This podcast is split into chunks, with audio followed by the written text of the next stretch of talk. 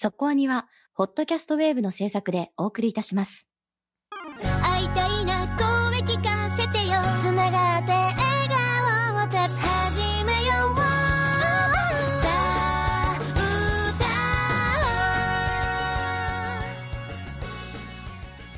ディープじゃなくそこそこアニメを語るラジオそこアニそこに、話題作「すずめの戸締まり」見てきました初日。朝,、はい。朝1の一番大きいスクリーンで、早速ですね。はい。いかがでしたか？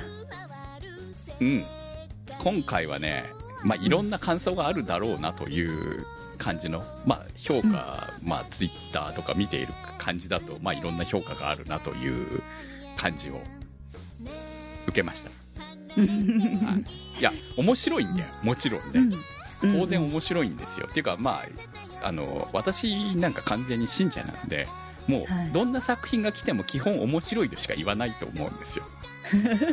そう。そのね面白い中でどうだったかっていうことしか話せないと思うんうですけど、ん、なるほどね。はい私はまだ見に行けてないんで、早く見に行きたいです。はいもうねでもこれはあのネタバレ食らう前に言っとかないといろいろやばいのかなっていう感じはやっぱり思いますしうん。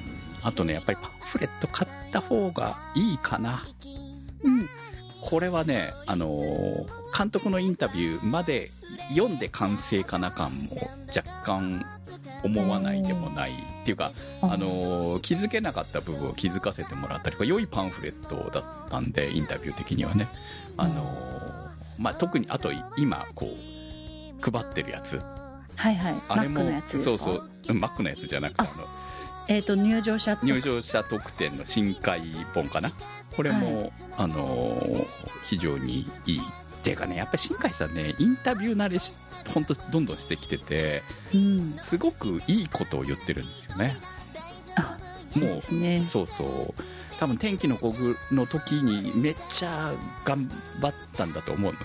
でそれ以降、そういう部分に対して自分の発言をどう発表するかっていうことにすごく気を使いながら話せるようになったんだと思うんですよね、っていうのもあって、うんえー非常にいいこう監督として何を持って発言するのかっていうすごくいいインタビューっていうかねコメントになってると思いますので、まあ、そこも含めて読むといろいろ面白いかなというふうに感じます。はい。まあもうね、言ってる人もたくさんいると思いますし、ね、コメント書きたい人もとかこれどういうコメントを書けばいいのかとかいろいろ悩んでる人もいると思いますけれども、えーまあ楽しみに、えー私たち待ちたいと思います。はい。来週の特集はスズメの戸締まりで決定しております。はい。よろしくお願いいたします。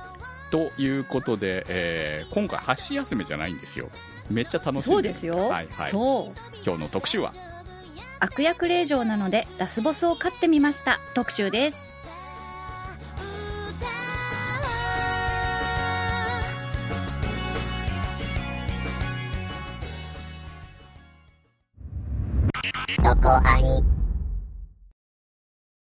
悪役令嬢なのでラスボスを飼ってみました。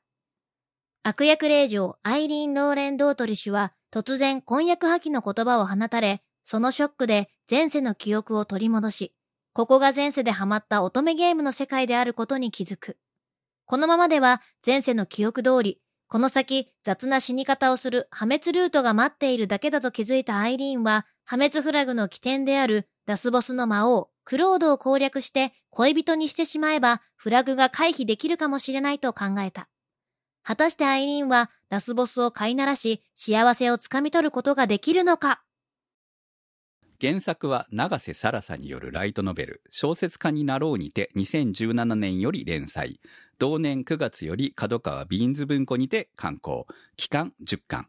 アニメ版は監督羽原久美子。シリーズ構成井原健太。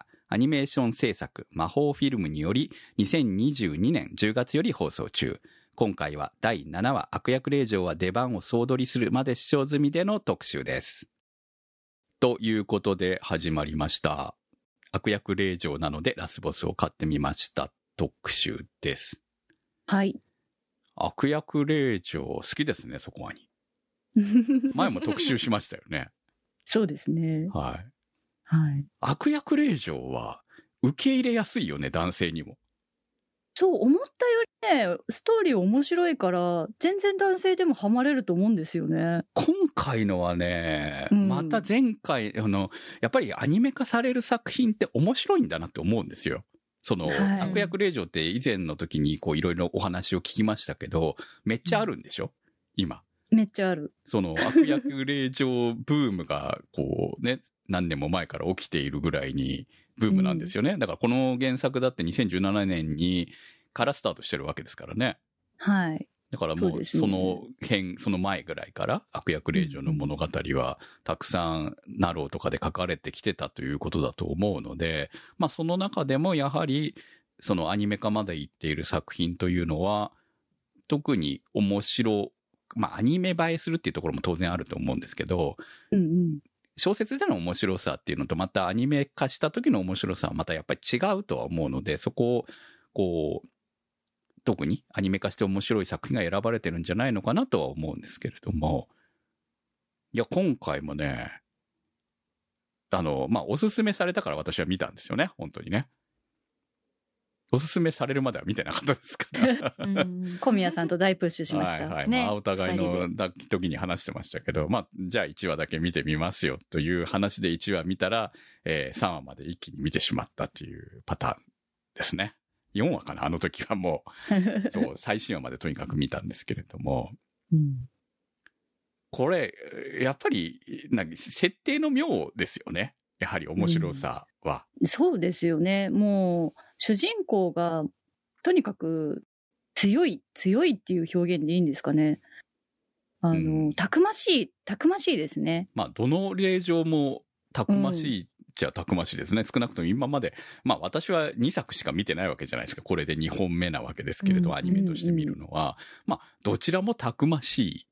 で、結局これって、その、我々は大、こう、視聴者目線で見ているわけですよね。はい。これ面白いことに、視聴者が2人いるようなもんじゃないですか。悪役令嬢がまず視聴者なんだよね。視聴者側のまず、ワンキャラクターで、で、そのうん後上に我々がこう、もっと俯瞰して見てるような感じでしょ？はい。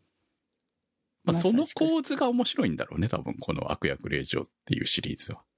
そうですね。あのーこれだって言ってしまえば、転生ものじゃないですか。はい。まあ、ゲームの中だけどね。でも、亡くなっ、まあ、実際このヒロインのアイリーンも、もともと多分何らかの、これ事故か？病気かな？で、亡くなったような、えー描写が一瞬入りますので、だからこれはあくまでも彼女が生前にやっていたゲームと同じ世界だと。だからゲームの中に入ったっていうのとはまた種類が違うのかもしれないけど、でもこういう設定なんでしょ？基本的に。悪役令嬢というのが存在するということはゲームの世界なんですよね。そうですね。主人公をどうにかこうにかしていじめてやろうっていうようなはい。悪っぽい女っていう感じですよね。まあ、基本的にヒロインに、えーうん対抗する一番嫌なやつっていうのが悪役令嬢という役なわけですよね。はい。に転生してしまったので、生き残るために頑張っていくかと。悪役令嬢なのに悪をしないで頑張っていく。要はストーリーを改変してい、どう改変して自分に都合のいいように物語を変えていくか というのがこのストーリーの面白さにつながっていくんだろうなって思うんですけれども。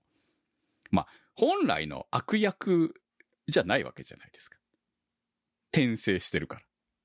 うんし悪役令嬢のまま生きるとうん。死んじゃうので。そうなんですよね。うんうんうん。うんしかも霊場とかいうぐらいだから中世だったりすることも普通に多いわけなので、うん火あぶりとかあるわけですよね。うん。毒殺とかね。そうね。うんあるわけですよね。だからそうならないために、えー、どうやって、こう、トゥルー、悪役令嬢のトゥルーエンドを目指すのかだよね。うん。結構転生もの？他の転生ものだと、こう、仕事とかに疲れて癒しを求めるとかっていうのがあるんですけど、悪役令嬢に関しては、もうそれにすごい打ち勝つぞっていうなんか強い気持ちの人が、こう好きなのかなっていうようなストーリーな気はするので、どちらかというと、立ち向かいたい人とか、うんこうストレス発散したいみたいな気持ちで見るものなのかなと思って、こう転生ものなんですけど、ジャンルがちょっとやっぱり違うところも面白いなと思いますね。この出版されているレーベルも、えー角川ビーンズ文庫ということで、基本女性向けのレーベルなわけじゃないですか。だから、やっぱり悪役令嬢って基本的には女性向けなんですよね。なんでしょう。だから、ね、そういう傾向があるんでしょうかね。なんかこう、やっぱり男性がよく読まれるものっていうのは結構お癒し系が多いなとは思ってるんです。あと奴隷ね。くんさんがよく言う。まかなと思うんですけどね。うん。男性向けの、とその、転生もの、転生もの、こう、転移ものとはちょっと種類が違うなと毎回、その女性向けのやつは思うんだけど、でもそこでこの悪役令嬢というシリーズが生まれたっていうのは、やっぱりこれ女性だからこそっていうところもあるのかなという面白さでもあるし、まあ当うん然男性向けのね、ラノベの転生ものも女性の方がファンでいるっていうのと同じように、その女性向けの悪役令嬢シリーズも男性が見ても面白い。まあ当然女性向けだけに売ろうと思って作ってるわけじゃないのは、まあ見てわかるじゃないですか。面白いしね、やっぱりね、男性が見てもね。っていうところは、あの、当然、あの、ターゲットは広く取っているんだなっていうのをこう見てて思いますし、まあ基本逆だからね、やっぱりね。なんですよね。ねなんかこう、乙女向けゲームに転生するから、もしかしたらそういうこう、男の子のキャラとかがいっぱい出てきて、いっぱい恋愛するのかと思いきや、全然そんなことはなく、みたいなのも結構多かったりするので、なんかそこも面白いなと、結その、男性とやっぱり違う、ハーレムものにならなかったりするんだっていうのも、ちょっと不思議。環境的にはハーレムなんだけど、うん全然ハーレムは喜んでないよね。うん確かに。いや、まあ、そういう作品もあるのかもしれないけれども、でも、まあ、この少なくとも2作続いてみた感じだと、その、そうは見えないっていうか、まあ一人の人から愛されればいい感じだよね、基本的に。まあそこは、うんその、まあでもハーレムものだからって言って、みんなに手を出してるっていうのはよっぽどね、そういう系の作品を除けば、まあ主人公は一人の人が一番好きだったりするのは変わらないのかなっては思うんで、男性ものでも。うんうん。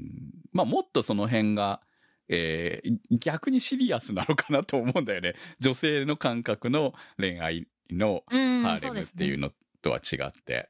うん、まあ昔、ちょっともう少し前だったらやっぱりモテモテがいいような作品もあったとは思うんですよ。みんなから好かれてるみたいな作品もあったとは思うんですけれども、まあ少なくともこの霊場シリーズはそういう流れなのかな？わかんないけどね。他にもいろんな種類が。うん作品は特にそうなのかもしれないですね。ですね男性もまあ見るのもあると思うので。んのかもしれない。だから完全女性向けで作ったらまた全然違うのかもしれないですよね。いや、完全女性向けで作ったらまず女はいらないのか。う んどうなるんですよねあるんですかねちょっとそれもなんか気になるぐらいにはやっぱこう、うん悪役令嬢っていう一個のこうジャンルがやっぱ面白いなと思いますよね。本当にね、この後も次々に第2の第3の悪役令嬢が出てくるんだったら、うんこれはやっぱり毎回見なきゃいけないのかなって、こんな悪役令嬢が今度は来たのかみたいな。いや、最初ね、だからあの前回のね、悪役令嬢の時に、え、もうこれ一発やったら終わりじゃないと思ってたわけですよ。うんはいはい。うんだってもうね、内容的にはこれの繰り返しであれば、いろんな作者さんが書いても同じような感じになるんじゃないのと思ってたんだけれども、うん。ああ、なるほど、人気なジャンルなだけあって、いろんな悪役令嬢がいるんだなと。でもある種こう、通ってる筋が若干似てるっていうのを考えたら、それがやっぱりそのジャンルの面白さにつながっていくんだなっていうのをちょっと見てて感じますね。うん。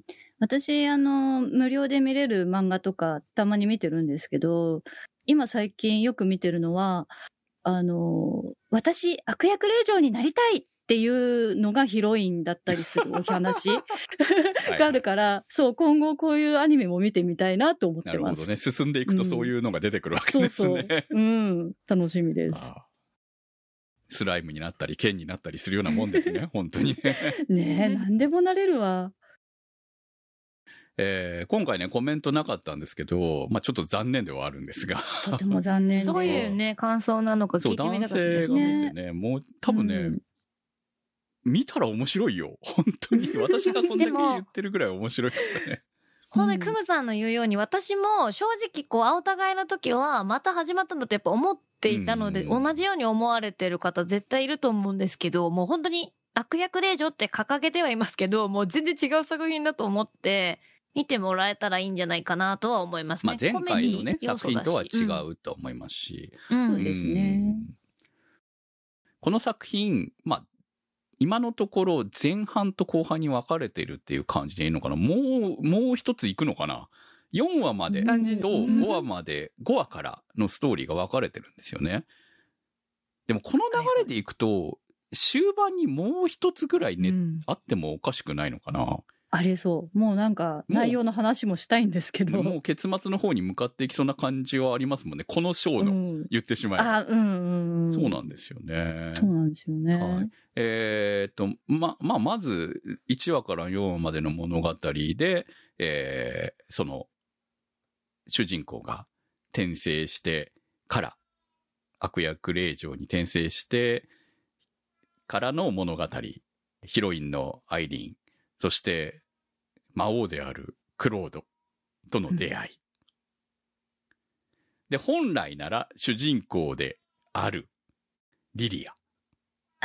ゲームのね、ゲームの主人公の。そうなんですよね。ゲームの主人公であるリリアと、アイリーンの婚約者であるセドリック。うんこのセドリックがクソなんですよね。ねえ。本当になんであんなないい女を手放すかなって思っちゃう。え、なんかただ単に、その、クズだったり、こう、あれなのかと思いきや、もう見たらわかるんですけど、本当に、笑えるぐらいクズなやつで面白くないですか？いやー、だから、リリアはなんでこんなセドリックが好きなのかとも思うんだけれども、これもゲームだからだよね。うん。そういう設定なんでって言われたら、まあ、王子だしっていう感じですよね。そうなんですよね。で、まあ、婚約破棄するのもゲームで決まっていて、その後、このアイリーンはリリアをいじめると。うん。で、落とそうとするというのがゲームの設定で、ゲームをやる人たちはリリア役をやるわけですよね。うん。本当ならね。リリアとして、えー、その、攻略していくねセドリックとの物語とか、まあ、他にもクロードの話とかいろんなものが関わっていって、まあちょっと多分攻略対象的なものの一人になっていくんですよね、みんながね。うんううんん。だからリリアはヒロイン補正があるわけですよ。これもすごいよね。主人公だから。本来なら。うんそうなんですよ。なんかね、リリアが出てくるたびに、何か喋ってるたびに、あ、確かに普通はそうだよなっていうようなキャラクターですよね。でも、うん、これさ、リリアをまたさ、花沢さんがやってるわけですけれども。すごいよね。この正義感的な感じとか、うんうん私は主人公みたいな、こう、もうわざと演技してるわけですよ。花沢さんがね。もう、うんちょっと頭がおかしいよね、リリア、みたいな。迷いがないんですよね。そうそうそう私、主人公みたいな推しがすごいですよね。そうなんですよね。うんもうこれって、多分、リリアに心を入れて見てる、こう、ゲームをやっている側からすれば、なんて違和感はないんだろうけれど、ね、うんその第三者目線、その上の上で我々は見ているので、リリアおかしいよってなる。どこがいいの？セドリック、リリアの？みたいな。リリアは可愛いはずなのに、怖えっていうところが一番面白いところでしたね、これね。ねえ。なんか勝手に正義感ぶつけてないお前みたいな感じの。そうなんですよ。クロードを助けなきゃ助けなきゃ、私は助けてあげるのあなたをみたいな。そう。ところがうまいですよね。そう。でも、ゲームだったら多分そういうルートが必要なわけであって、うんうん。わかるわけですよ。だからそういう、悪役令嬢ですもんね。そう。アイリーンがね。アイリーンは悪なんで、だだからあくまでもアイリーンが中途半端に善な行動をとっているばっかりに、リリアがあまりにも気持ち悪い善になってるっていう そこが一番の見どころでしたね、この4話までの、うんこのプロローグ的な物語に関しては。でもストーリーはちゃんと魔王であるクロードが、えー、ね、魔王化しないようにとか、まあ魔王なんだけどさ、こう暴走しないようにですよね、言ってしまえばね。そうですうね。ん、するためにとか、こう、いろいろ裏のストーリーもしっかりと、こう、なさすがゲームだけあってね、作られていて。なんていうのかな、この、しっかり練られている部分、設定と、めっちゃ、こう、人の動きが雑みたいなところが、あと、物の考え方とかがあくまでも AI ですらないから、あくまでもノベルゲーみたいなもんじゃないですか、これって。うんノベルゲーに出てくるキャラクターみたいな感じなので、セリフとかも、えー最初は人間味がないとかね。うん。まあでも、さっき言ってたみたいなのも、言ったらこう、RPG とかで同じことしか決められてないから喋らないキャラクターとずっと喋ってるような感覚で、こう、リリアはおかしなこと言ってなくてストーリー上なのに、アイリーンだけ変なこと言ってるような状況になってるけど、こっちは上から見てるからおかしいっていう状況じゃないそうで、ですすか。そうです。そうなんですよ。だからもうそれも、そう、だからそういう環境に行くことないから面白いですよね。アニメの中でもそう、なかなか。そうなんですよ。だからうん転生ものってやっぱり主人公をその俯瞰的に見るよりも、その主人公の気分になって見てることが多いじゃない。どちらかといえばね。うんと思うんですけど、だから、あこれは気もわかわかったりわからなかったり合わなかったりとかいろいろあると思うんですよね。でもうんそうじゃなくて、こう、これは俯瞰で見る面白さなんだよなっていうのを、その転生ものの中でもこう、独特のジャンルなんだなって思いながら見てますよ。おかしな設定が、そういう行動を見ても、こう、えーってならないで面白いになるっていうのはありますね。そうですね、確かにね。なんでこんなセリフなんだろうみたいなところは、あ、ゲームの中だからねっていう風に思えるっていうのがね、えうん変じゃんってならないっていう、逆に言うとそこが笑えたりとかする。まあ、うんリリアなんかうんまさにその典型の演技をね、花澤さんがやってくれてるので、うまいなって思いましたよ、本当に。うまいうまい、本当にうまい。私はあの、典型的なあの、乙女芸で言われそうなかっこいいセリフとかにすごいキュンキュンしてます。あそうなんだクロクロードね。クロード。あ、黒だね。でうんも、すごいいい声で。逆にそれがだから面白かったりするんですよ。そうそうそう臭いなってなりすぎないで。そうわーおもろいってな、なる感じが、まあいい塩梅でいいですよね。梅原さんいいね、うん声ね。本当。ねかっこいい。男も惚れるわ、あの声は。確かに。そう。そうなんっていうかね、もうね、この作品はやはり声優ですよ。本当に。うんうんうん豪華ですね。もう、これはね、逆に言うと、この声優陣を配置した段階でもう勝ちだろうって思うし、でも、これがゲームだとしたら、まあ、このぐらい揃えてないと売れないよなって思うじゃない。うんうんうん。だから逆にその説得力ありますよね。声優さんが揃ってるからゲームなんだって言われたらそうっていう。そう。でしかもどれも、例えば攻略対象ですよって言われたら、そうか、そうだよな、とか思うじゃない。そう声優さんだけでもね、だってこのキャラクターこの声優さんだよって思いますよね、だから。そおう。ねだってもうまずこの魔王人だって、クロードだけじゃなくて全員攻略対象でもおかしくないじゃないですか。アイリーン側から見ると、まあ、クロードのあの、側近二人以外は、まあ、知り得ないというか、こう、うんうん視点的に、リリアのこう、周りはわからないので、もしかしたらそちらにいるのかもしれないですけど、あ、でも、ゲームやってたわけなんで、ゲームやってた頃のアイリーンの中の人は、リリア役、リーアだったわけでしょ。うんうんで、えーまあ、攻略してたのかもしれないけれども、少なくとも公式サイトとか見る限りは、えー攻略対象にはなってなかった。けれども、もしかしたら、あってもおかしくないかもしれないぐらいの、えー名声友人が揃っておりますよね。いい声メンバーが揃ってますね、確かにね。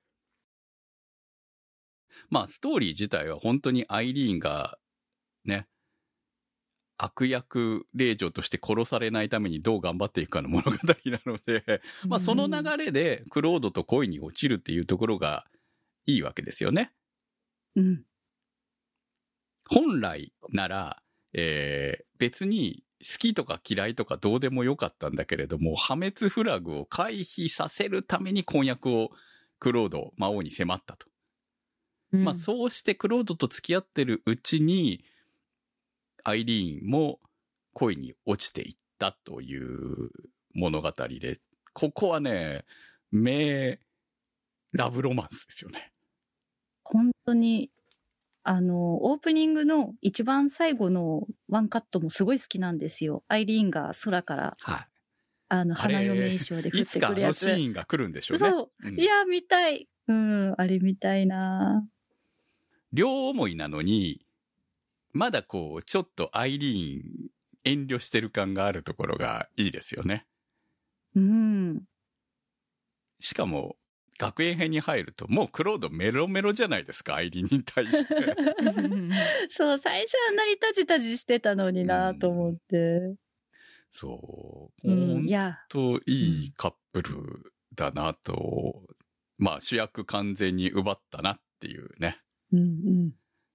もともとのストーリーだと、その全然出会わないし、好きにもならないし、まあうんそもそもスタートが、こう、死にたくないからクロードを飼いならそうっていう、特に何も好きとかもないじゃないですか。ううんん。そこからスタートなんで、まあ単純にその、コメディとしても見れますし、そのさっき言ったラブの部分で、ちゃんと好きになるところから丁寧にというか、段階があるじゃないですか。まあ本来ならないものを起こしてるわけだからね。うん。うん。そうそこもすごい可愛らしい感じうん。があるというか、なんかお互いその恋愛に慣れてない感じもあるじゃないですか。そうね、はいはい魔王なのにね。うん。やりたい放題じゃなかったんだみたいな。まあその辺も魔王の、まあクロードのいいやつ感っていうところがね、出てますよね。魔王城も汚いし、本当に お金ないんだみたいな。うん。クロードのその過去、こういうなんか虐げられたようなことがあったから、ちょっと人間不信になっているっていう描写があって、なんかタジタジになっているっていうところがやっぱいいなって思いますね。私でもクロードの一番好きなところは、こう、うん感情で天気が変わるところ？あ あれがめちゃめちゃわかりやすいけど、それに最終的にアイリーンが振り回されるようになるっていうのも、好きですね。いいね。クロードはね、結局もともとその魔王としてのムーブがあるもんだから、うんうん。その、セリフとかもかっこいいわけですよね。うんそうそれは無駄にね、分かっているくせにアイリーンキュンときますからね。うんそう。だってアイリーンからすれば、ゲームでやっていたキャラクターのはずなのに、クロードという存在はね。うんうん。でも、そりゃ惚れちゃうよねっていう。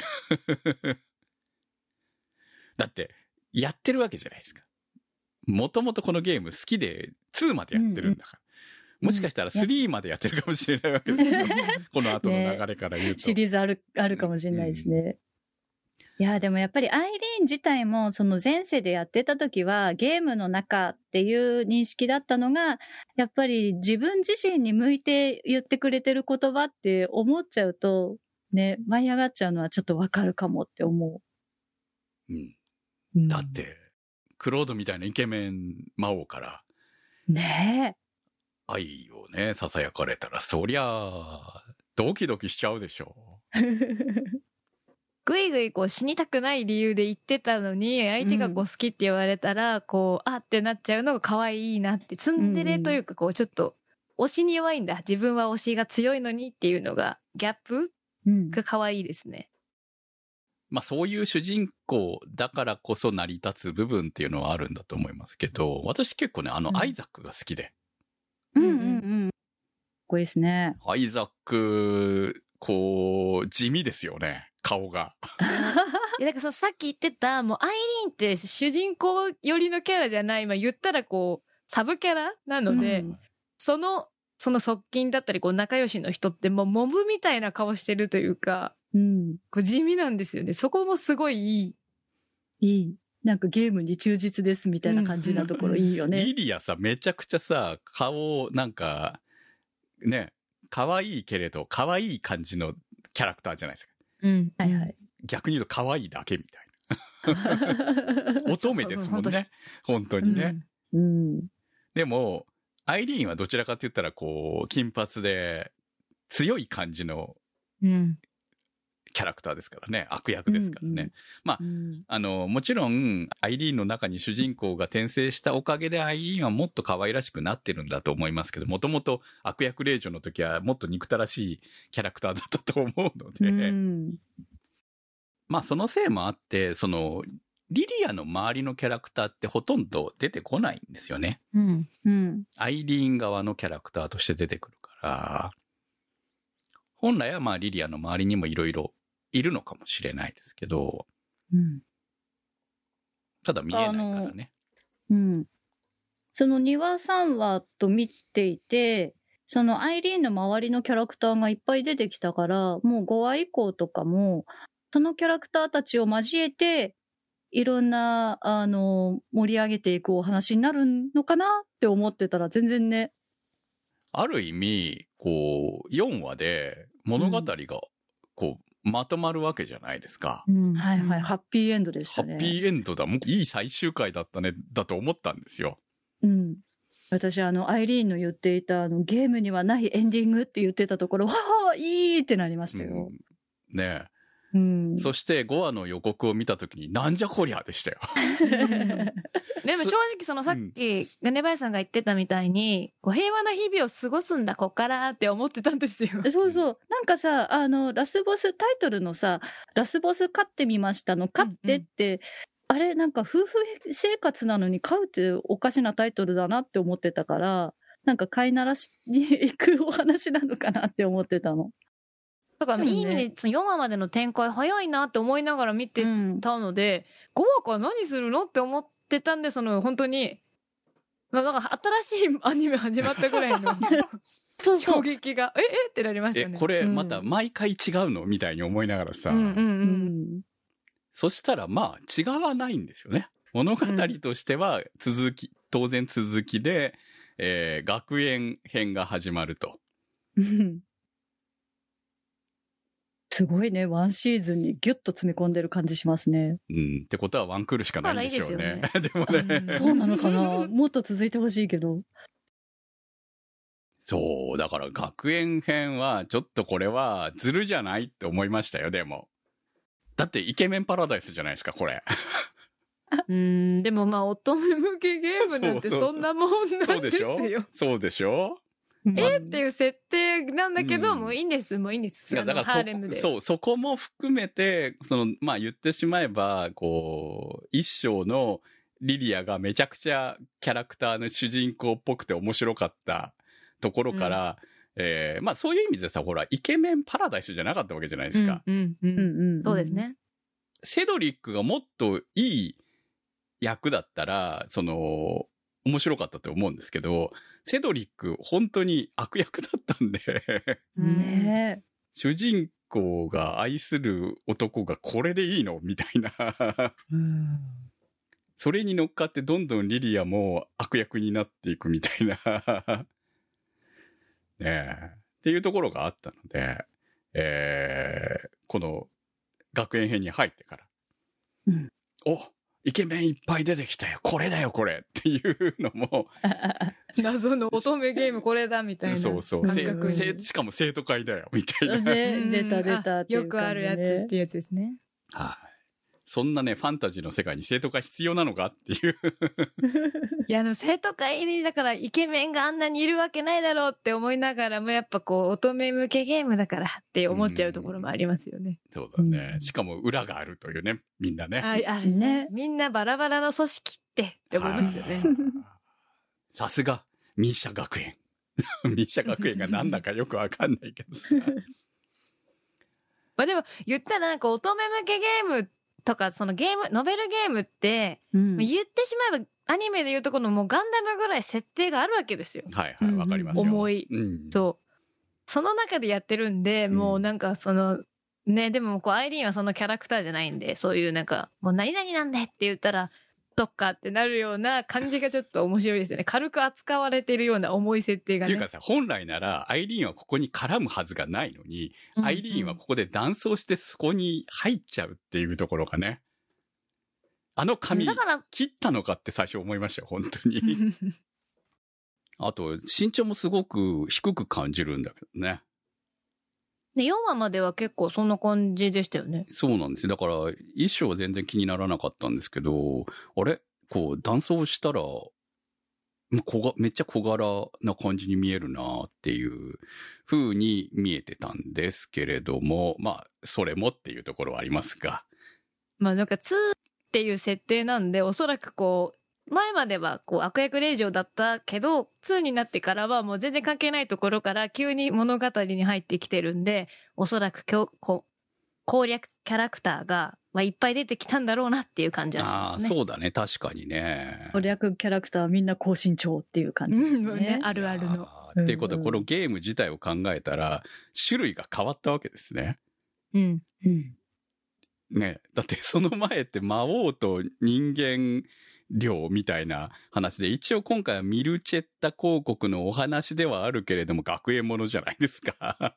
ううんんうんあ、そっか。いワンだったらもう魔王様倒されてるから新しい魔王ができたよっていうお話ですもんね。そうなんですよ。そっかそっか。はい。ってことは、セドリックが、ね、王様になっているということなの？そうその世界は、本来リリアがリリアが、聖女になってててっていう。もう本来ならもうアイリーンいないんですよ。だから。ね、殺されてるはずですよね。そうそうそう。だから、えっ、と、この学園編では、ちゃんと、しもちろんひ、学園編のヒロインと、学園編の悪役令嬢がいると。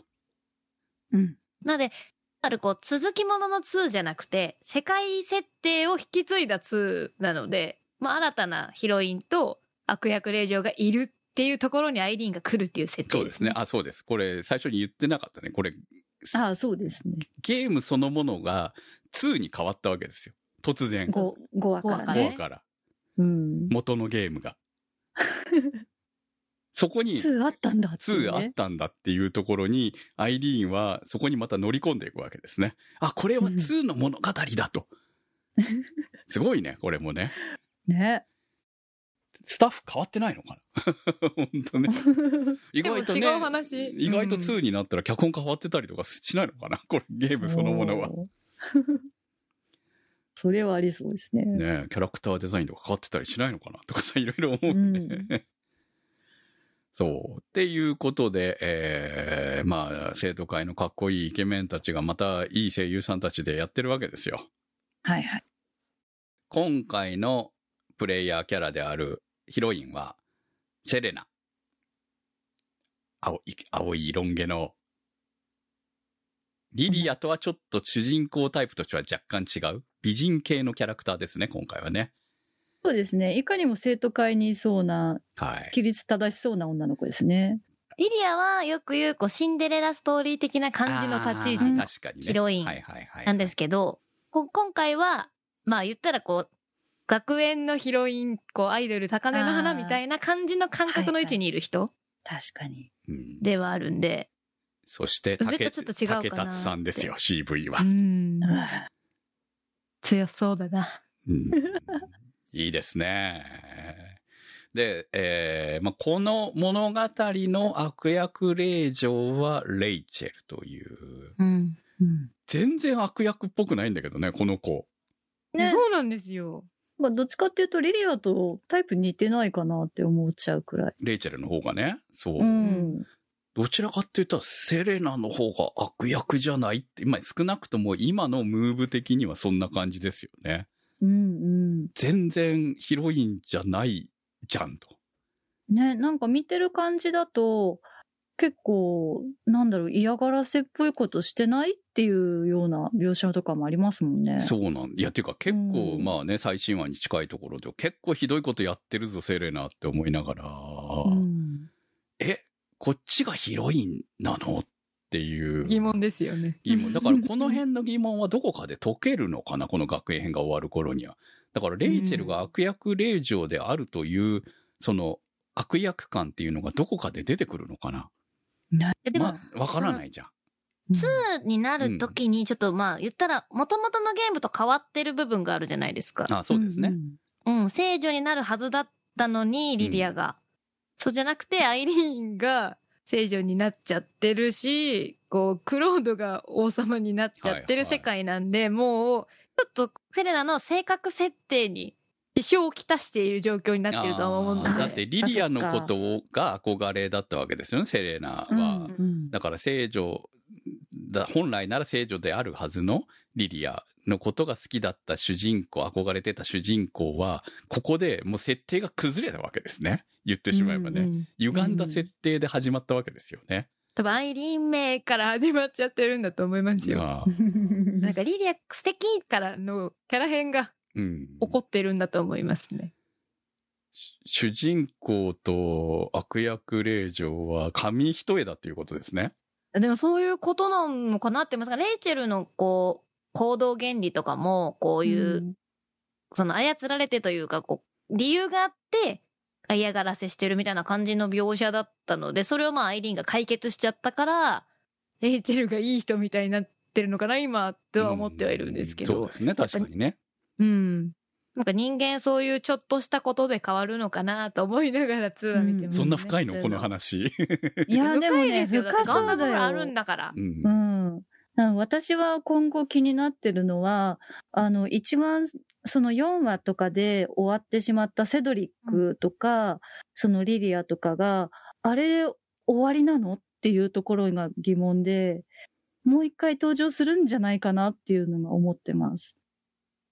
じゃないとなんか、そんなに性格歪んだ王子で終わっちゃうのかなっていうのが、ちょっとね、アニメとして考えると、まあ、この結末の、まあ、3話、3, 3章っていうのがあるんだったら、うん。そこで、うんうん。えーまあ、この物語をきれいにまとめる何かは必要なんじゃないのかなって思いますよね。ね。うん。まあ、それがオリジナルなのか、その原作通りでいってまた続きますで終わるのかはわからないけれど、うん。まあ、一つのまとめとしては、こう、なんか、面白いんだけど、うんその、いしえーワンクールの作品として見た時の結末としては、投げっぱなしにならない方がいいよねって思いますよね。うん、そうですね。うんということでね、えーまあ、これだけ聞いても全然ネタバレじゃないので。そうですね。まあ、我々面白いって話しかしてませんから。いやなんか分かってるからこそ面白いところもあるじゃないですか。そのあるあるだったりする部分もあるので、こんだけ聞いてもやっぱ見たら面白い部分もありますし、なんかこう私は2っていうか今やってるうん。うん2章と言っていいのか分かんないですけど、その辺のところからするともうクロードとこう、アイリーンはくっついたので、こうレイチェルとか、そのあたりとかのこう恋模様とかも若干描かれてるんで、そこは気になってます。そこはね、やっぱりもう、だって、アイリーンはクロード一筋なんで、んで、クロードもアイリーン一筋なわけなので、まあ、でも、アイリーンに対して、こう、恋模様を持つ、この生徒会の中に絶対現れるとは思うんだけど、まあそこをどういなすかとか、ね、うん。そこに嫉妬するクロードとか絶対楽しいんだろうなとかいろいろ思うわけですよ、うん。この後ね。うんそう。っていうのも含めて、でももう、本妻だから。うん。っていう安心感もあって、うん。婚約者だからね、何しろね。ね。学校まで来ちゃうからね、あいつね。ね。もう、っていうところも含めて、えーその恋物語もミステリー的な要素も、えーうんこのゲームだからこその面白さみたいなところの人間関係も含めて、今後が楽しみな作品だと思います。ぜひ、あの、良質なコメディなので、見ていただきたい作品です。今日の特集は、悪役令嬢なのでラスボスを飼ってみました。特集でした。そこアニそこアニサポーターズ募集。そこアニの運営を応援していただくサポーター制度。そこアニサポーターズ。1週間1ヶ月のチケット制で応援していただいた方のお名前を番組内でご紹介いたします。好きな作品の特集に合わせてのスポット応援も大歓迎。チケットはそこアニ公式サイトからご購入いただけます。サポーターの皆様には毎週特典音声「そこアニサイド B」をプレゼント。まだ見ぬ世界笑顔涙思いをすべて込めた胸躍るストーリーね今聞かせてお送りしてまいりましたそこはにですはい。えーということで、まあ、今期のアニメも面白い作品他にもいっぱいありはするので、うんでもその中でもまあんまりこうみんな見てないかな男性は特にねっていうところをあえて今回は選んでみました、はい。あのーやっぱりねちょっとひねった作品面白いなっていうところも当然あったのでうん。多分特集にまあお互いがなくて特集がなければ絶対見てないと思うんですよ私はそうですね多分。うん。だからそういう作品こそやっぱ上げていかなきゃいけないのかなっていう気もするので、えーまあ、そういうセレクトでの今回の特集でしたね。はい。ぜひ、これを聞いて見ていただきたいです。でもここまでここまで聞いた人はねうん。見ようよ、気になると思う。ここまでさすがに聞いてたら。はい、意外意外とねハマると思いますよ。うん。ね。さあということで来週は濃い回になるのかなどうなのかなという。来週の特集はすずめの戸締まりを特集いたします。はい新海誠。最高傑作って書いてあったかな？最高傑作ってパンフレットに書いちゃうんだっていうのは思いましたけれど、いや、重要重要。はい、だからそういう宣伝も大事だなって思いますね、はい、皆さんの感想をお待ちしております。投稿の宛先は？そこアニ .com まで。メニューバーにあります。投稿募集からお待ちしております。悪役令嬢なのでラスボスを飼ってみました特集は、立ち切れ線香さん、青梅財団さん、マキさん、夜さえあればいいさん、B さん、ニワッチさん、つねしんさん、つくさん、メガネ属性ノットイコール負け属性さん、たけさん、シリコンの谷のしかじかさん、ひひさん、しおしおさん、あびまるさん、きらめさん、なおすけさんのサポートにてお送りいたしました。サポーターの皆様には毎週アフタートーク、チョコアニサイド B をお届けいたします。今週もサポートありがとうございました。それではまた来週お会いいたしましょう。お相手は私久美と。小宮明と。米林明子でした。